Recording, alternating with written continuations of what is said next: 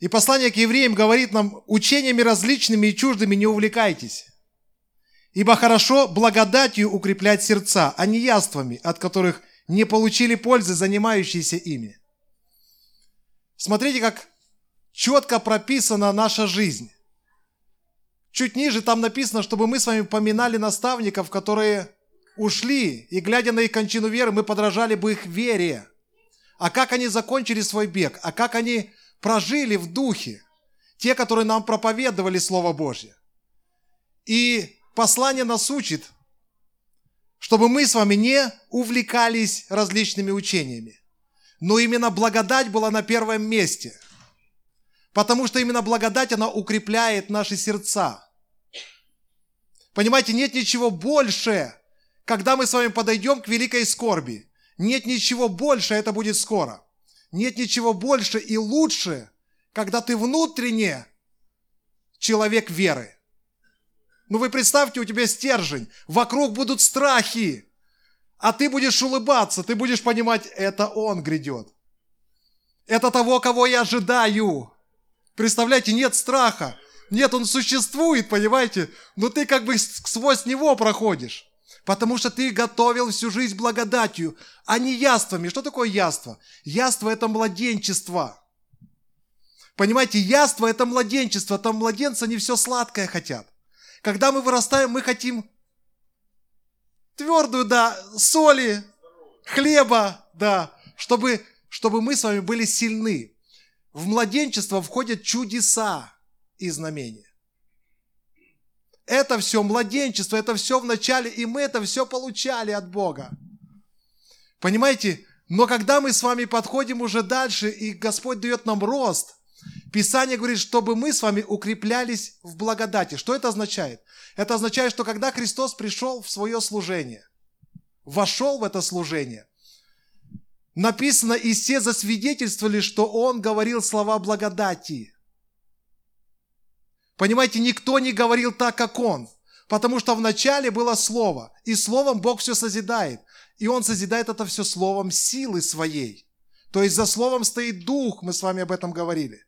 Поэтому, когда Христос пришел, говорит, я приношу вам дух и жизнь, который будет формировать вас, духовного человека, который будет судить обо всем, который будет смелый, который будет искренний, честный и который будет любить жизнь во Христе. Поэтому вот этими яствами апостол Павел говорит, да не увлекайтесь вы. Потому, а почему он говорит, не увлекайтесь? Да потому что вы не получите пользы. Потому что в Ветхом Завете чудеса на чудесах. Вот чудеса на чудесах. Знаете, когда Бог приходил к Захею, вот я не вижу вот эти все, вот сейчас а, такое э, Евангелие мыльно, хотел сказать рыльное. Не, оно не мыльно-рыльное, но оно такое пустое, понимаете, пустое. Почему? Потому что все ищут чудес и знамений каких-то. Вот дайте мне, вот смотрите, Бог так, вот когда к Захею он зашел, вот что-то я не вижу, когда Иисус ушел, он вот, вот такой молитвы. Господи, Ты видишь у меня сколько долгов. Помоги мне, Господь, дай мне этот кладезь, кладезь небесный, чтобы я копнул и раздал всем. Он встал в этой благодати, исходила благодать. Человек встал и говорит, всех, кого обидел, я раздам. В четверо отдам. Ну это же тяжело. Понимаете, это, не, это тяжело, но Захей, Что значит благодать, братья и сестры, которая в церкви сегодня? Писание говорит, что от избытка сердца говорят уста. Бог хочет дать нам вкусить Христа, чтобы мы с вами через говорение Христа передали его друг другу. Поэтому уста находятся в таком положении, помните обрезание сердца. Когда ты говоришь устами из сердца, Губы наши обрезают слова, и за всякое праздное слово мы дадим отчет. За всякое слово, которое не Христос. То есть мы в своей жизни всегда все приводим ко Христу, с кем бы мы ни начинали разговаривать. Наши слова имеют обрезание сердца. Ты разговариваешь, и если это пустое, ты разговариваешь только о чудесах и знамениях, только о чудесах и знамениях в Боге. А кого ты укрепляешь в вере этим? Ну, потому что Не все получают чудеса и знамения. Не все даже говорят языками. Уж не говорим там о большем.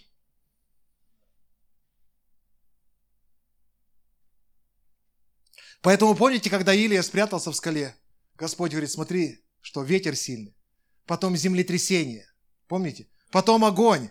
Но не в этом Господь, а в чем? Помните, в чем Господь? В тихом. А что это означает?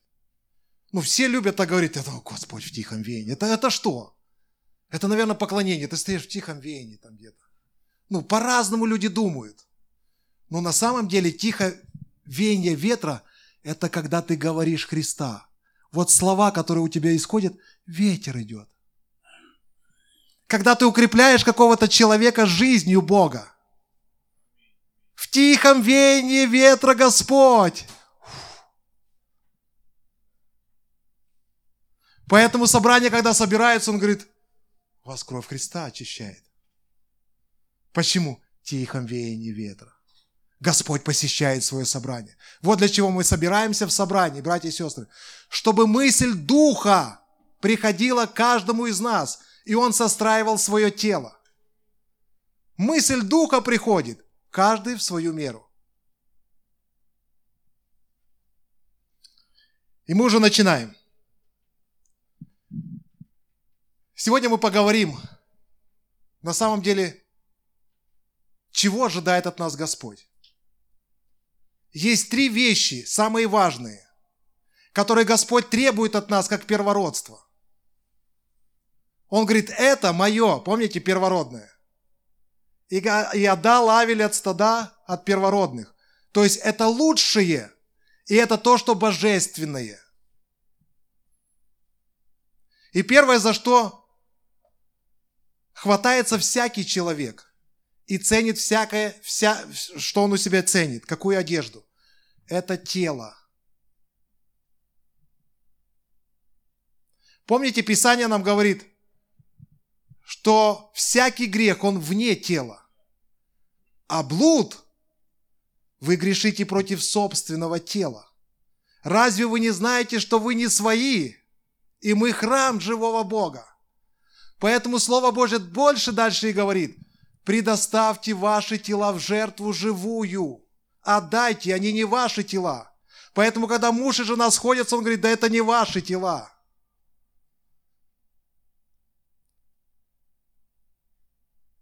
Но представляете, какая близкая одежда к нам, это тело. Она очень близка. Поэтому мы Господу, ну, как бы, слушай, ну, это мое тело. Он говорит, ну как бы да, но предоставь его мне, это мое. И начинается конфликт. И какая терапия у Бога есть? Есть ли у Бога вот на эту первую часть терапия? Да.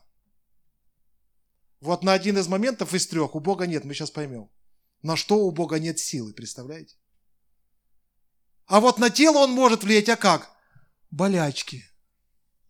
Вот у меня сейчас схватило, я не могу даже Ларису поднять. Я вдруг понимаю, что тело не мое. Я так на него рассчитывал, так надеялся, но оно не мое.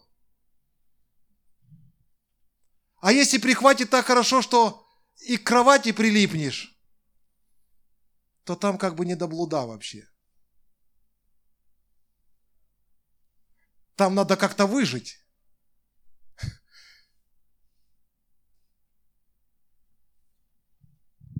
Второй момент, который мы не хотим – и считаем нашим. Это мое. Господь говорит, отдай мне это. Если ты служишь мне, если ты во Христе, отдай, доверься мне. Предоставь тело первое в жертву. Отдай, это не твое вообще. Будь мудрым со своим телом, это мое тело. Я живу в тебе, и это храм Духа Святого. Поэтому Писание говорит, Господь покарает Читали? Любящий Бог покарает за свое. Нет, ну это мое. Но если ты так думаешь, терапия. Там сразу как бы все отпускается. Не, ну Бог же не дает болезни. Жизнь дает на этой земле. она вносит коррективы. Сегодня ты видел, завтра ты ничего не видишь, и не надо завет даже с глазами.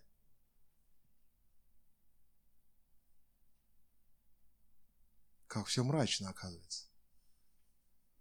Второй момент, братья и сестры, это то, что наша одежда вторая какая? Это наши родственники. Господь говорит про родственников, слушай, они вообще враги твои, это терапия. Но это же наши кровинушки. Я не отпущу его, я буду за ним. Господь, отойди, подожди, я сам, это мое. Он говорит, есть терапия. Какая? Но это мое, я не отдам. Это моя одежда. Я буду молиться религиозно, еще что-то там, но это мое, внутри, в подсознании. Это мое, плоть от плоти.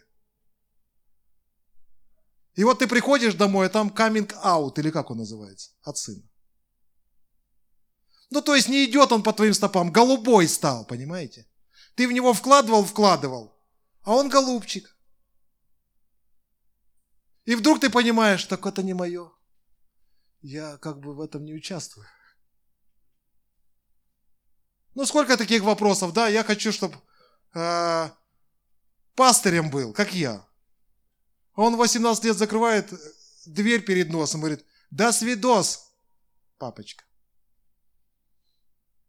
Я тебе больше вообще никак не принадлежу. Нет, я тебя уважаю, конечно, что когда-то все так случилось хорошо. Но теперь у меня своя жизнь. И все эти родственники, Господь говорит, смотрите, как вы должны поступать. Они вам враги, любите их. Они враги. Но когда ваши родственники пойдут против меня, возненавидьте их. Ну лучше же для вас будет. Ну как же, они же мои. Ну тогда терапия.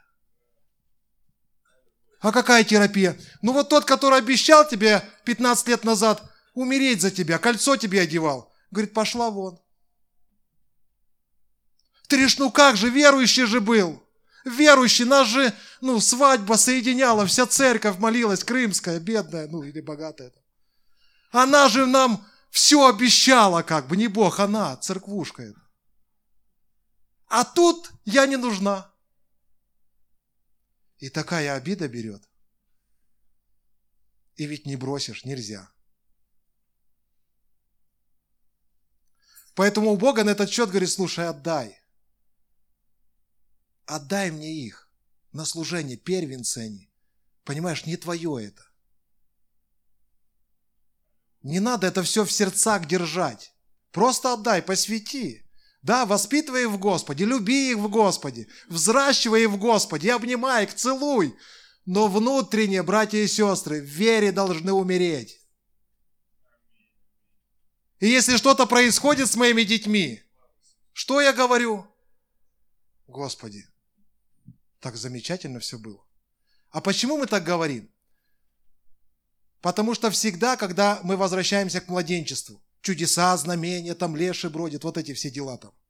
Понимаете, вот туда, когда возвращаемся все в детство, мы с вами должны понимать, когда мы с вами выходим за грани, как люди, природного, ну, понимаете, ну, природы, которую Бог определил нам, ходить по земле, допустим, мы с вами должны понимать, что мы скоро увидим вторую сторону Бога, которая нам не сильно нравится – ну, допустим, Петр вышел по воде, ходит, ходит, а потом тонет.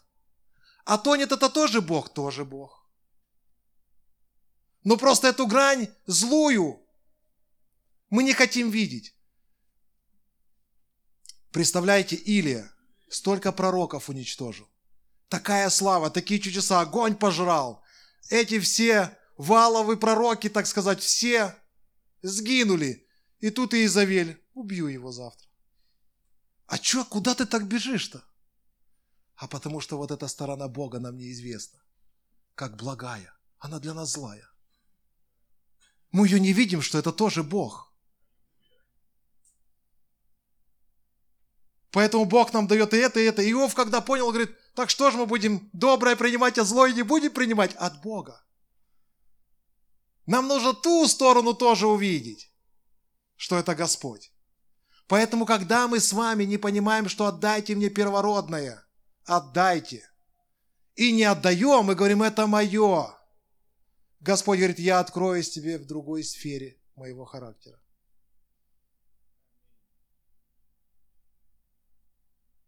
А какая? Приходишь, а дома сын педик. Представляете, а такие были, такие, такие э, планы были на него. Планы. Ты просто хотел, чтобы он космонавтом был. Ну, понимаете? Ты просто все выстроил уже. И сразу родительский чат. Ну, что ж тебе не хватало, сын мой?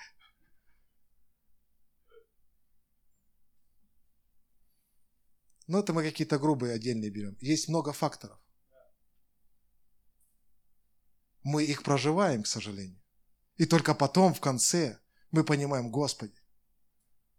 И я говорил, что самая большая мысль у меня пришла так, все-таки надо что-то с собой делать, изменения. Почему? Потому что Бог дает нам, хочет, родив нас, дает не просто нам чудеса, чтобы мы в чудесах жили, а Он хочет, чтобы мы выбрали Его без чудес.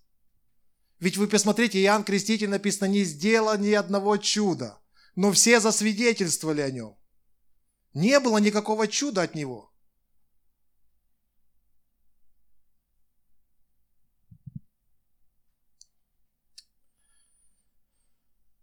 И мы подходим к третьему моменту. Третий момент самый важный. Один из самых важных. Где терапии нет. А что есть? Давайте мы с вами прочтем. Когда взошла заря, ангелы начали торопить Лота. Бытие 19.15. Говоря, встань, возьми жену твою и двух дочерей твоих, которые у тебя, чтобы не погубить тебя за беззаконие города. Что касается родных и близких, мы с вами должны понимать. Помните, когда Иисуса искали родные? Он говорит, кто мне, брат и сестра и матерь? Это не значит, что он не почитал, не уважал. Но у него были четкие приоритеты. Четкие приоритеты. А кто мой брат и сестра и мать? Те, которые во Христе Иисусе. Они. Они прежде всего. Нет, те тоже по плоти, однозначно. Мы их никуда как бы не... Но если вдруг они восстают на нашу веру, мы свободны. Если вдруг они хотят повлиять на нас – и сказать, если ты мне не дашь или не сделаешь, я тогда до свидания. Я за тебя ответственный до 18 лет. Поэтому мой сын здесь до 30 ноября этого года. А потом у него выбор. У него есть выбор, понимаете? Я не могу его там, как некоторые, до 27. Сюда иди, давай. Сел. У него есть выбор, есть семя. Выберет ли он Христа? Выберет ли он другую жизнь? Поэтому моя надежда, что все-таки какое-то семя в нем будет посеяно. И не какое-то, а семя жизни, где он поймет и сделает правильный выбор в итоге. Даже когда меня не будет. Какая мне разница? Ведь каждый на суде даст за себя отчет. И если я поврежу своей душе, то что толку, что я всем? Мне надо о себе заботиться. Скажу вам откровенно секрет такой.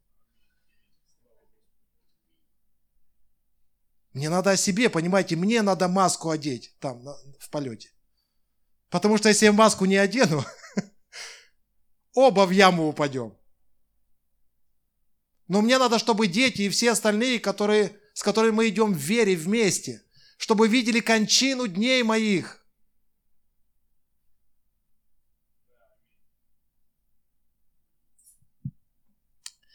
Итак, возьми жену твою и двух дочерей твоих, которые у тебя, чтобы не погибнуть тебе за беззаконие города. И как он медлил, то мужи, те по милости к нему Господней, взяли за руку его и жену его, и двух дочерей его, и вывели его, поставили вне, вне города. Итак, что же за, за третья вещь, которая первородная, которая, Господь, не твоя она? Вот не твоя она. Это то, о чем всегда человек медлит, даже когда он во Христе. Это имущество. Это наши кровные. И вот здесь Господь говорит, знаете, Есть терапия, но это не Божий метод. А какая терапия для богатых? Это полностью ноль, но это не метод Бога. Ну, представляете, он работал, трудился. Терапия. Бедный будешь. Просыпайся, тебе хату снимать надо. Ни дворцов тебе, ни денег, ни счетов. Понимаете, поэтому Лот медлил. Он говорит, ну это же мое. Он говорит, ты понимаешь, городу хана скоро будет. Нам бежать надо. А почему он медлил? А помните, как он выбирал это все? Там все орошалось, там бизнес, там все строится, там все растет. Там все так классно, и он медлит, он, он говорит, не озирайтесь, Сара даже не выдержала. И вот они смотрят. И так терапия на этот счет у Бога есть, но это не его метод. Сделать тебя полностью банкротом. Поэтому что он предлагает? Помните, когда Господь говорит, выбор. А какой выбор, мы сейчас узнаем. Помните, богатый юноша подошел. Он говорит, есть выбор, иди все продай. Ну, это просто выбор, я же не буду забирать у тебя ничего. Помните тот, который говорит, вот сколько я собрал много. Расширю свои житницы, будет много. Он говорит, ну безумный, в эту ночь тебя заберут. Вы понимаете, богатство-то останется, это не мой метод. Богатство у тебя все останется, души только не будет. А богатство я не трогаю. Хочешь больше зарабатывать? Без проблем. А можно нас посчитать там с братом? Да не мой метод. Вас делить, считать там. Мне это вообще. Считайтесь сами. Но важно в нашей жизни не медли. Ну зачем ты медлишь? Потому что решение придется все равно принимать. А какой метод, если у Бога нет терапии? Написано. Первородное из-за слов заминай агнцем.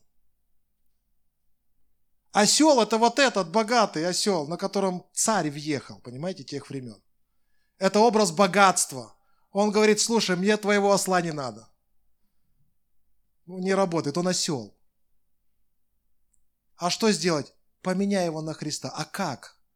Я богатому дам еврею, рядом с его воротами бедного.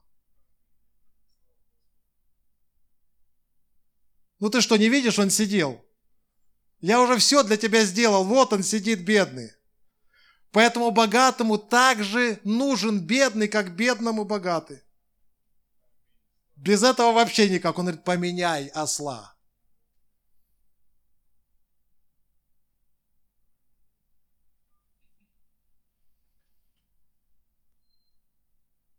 Итак, подводим итог. Первая одежда, которая нам сильно близкая, это наши тела. Предоставьте их Богу.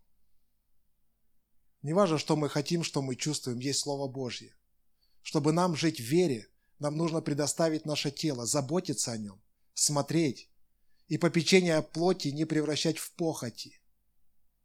На кого прогневается, если ты думаешь, что тело твое Написано, на кого прогневается Господь, тот упадет в блуд.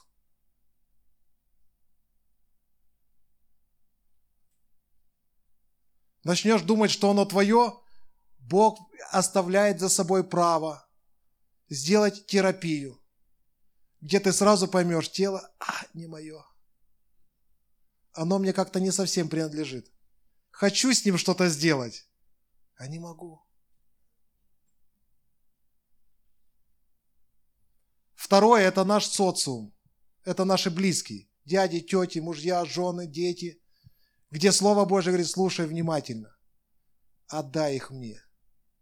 Будь свободен в своем сердце.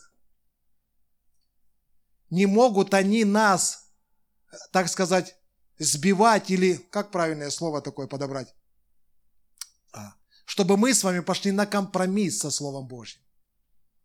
Мы не можем идти на компромисс, мы к вечности идем, мы живем по духу. Они наши, но они не могут нам задавать тон, если ты не станешь, или ты какой-то стал другим человеком, раньше ты был добрым. Я не добрый, я сейчас живой стал. Поэтому мне сначала нужен Бог. Если вы не хотите соответствовать Богу, то это означает, это ваш выбор. Вы должны выбрать. Потому что Богу нравится, когда мы делаем выбор в Его пользу. Вот почему каждый человек выбирает здесь, на этой земле, с кем он проведет вечность. Это выбор. И все грешники, которые не выбрали сегодня Бога, они будут четко понимать, они просто не выбрали Бога, они прожили короткую свою жизнь, свою. Они все прилепили это к себе, родственников, близких, тела, это все их. Они не заботятся о новых телах, им не надо новые тела вечные.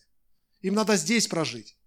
И последнее – это имущество, которое наше, но терапии нет. Имущество остается, душа уходит. И Господь что говорит? Выбор поменяй на Агнца. Поменяй все первородное твое, которое у тебя есть. Это я тебе дал. Что это означает? Это означает, что человек богатый, которому Бог дает благодать, иметь имущество. Он вдруг понимает на уровне откровения сердца, что он не хозяин. Он не хозяин этого, он управленец. Это единственный шанс. Я всем этим управляю. Спасибо, Господь. Короче, ты мне в аренду дал столько денег. Спасибо. Я арендатор. Может, но опять же, не его метод, видите? Не его метод, может попросить. Знаете, мне нравятся люди. А, есть нужда, деньги большие, но они есть. Я у Бога спрошу. А не надо, не его метод. Это твое решение. Причем тут Бог? Он тебе дал в аренду. Решай сам. Помолился в духе и сказал, Господи, есть желание твои денежки вот таким образом. Поэтому, когда ты выходишь, это касается и нас всех, смотришь у ворот, нуждающийся. Он для нас. Почему? Другой терапии нет. Выбор нужен. И тут ты выбрал поступить так или так. Аминь. Давайте помолимся. Отец Небесный, мы славим Тебя и благодарим Тебя. Спасибо Тебе за жизнь, за слово. Слава Тебе и хвала, Отец. Ты любящий Папа. Спасибо Тебе за эту благодать. Спасибо Тебе за жизнь, за Слово, за любовь Твою, Господь, за истину Твою. Мы славим Тебя и благодарим Тебя, что сегодня жизнь, которая в Тебе, она в нас. Мы благодарим Тебя, что мы сегодня можем доверять Тебе полностью из первородного то, что Ты нам доверил, Господь. Спасибо Тебе за наших родных и близких, Твои они, Господи. Спасибо Тебе за тела наши, за души наши, Твои они, Господи. Спасибо Тебе за то, что Ты даешь нам управлять своим богатством здесь на земле ибо все золото и серебро Твое они, Господь. И мы славим Тебя и благодарим Тебя за эту мудрость, Господь, которую Ты даешь каждому из нас, Боже. Слава да будет Тебе и хвала. Спасибо Тебе, Господь, что сегодня Ты даешь нам благодать. Менять гордого осла, богатого, на агнца. Слава Тебе и хвала. Спасибо, что мы можем сегодня смотреть на все в этой земной жизни через призму Христа.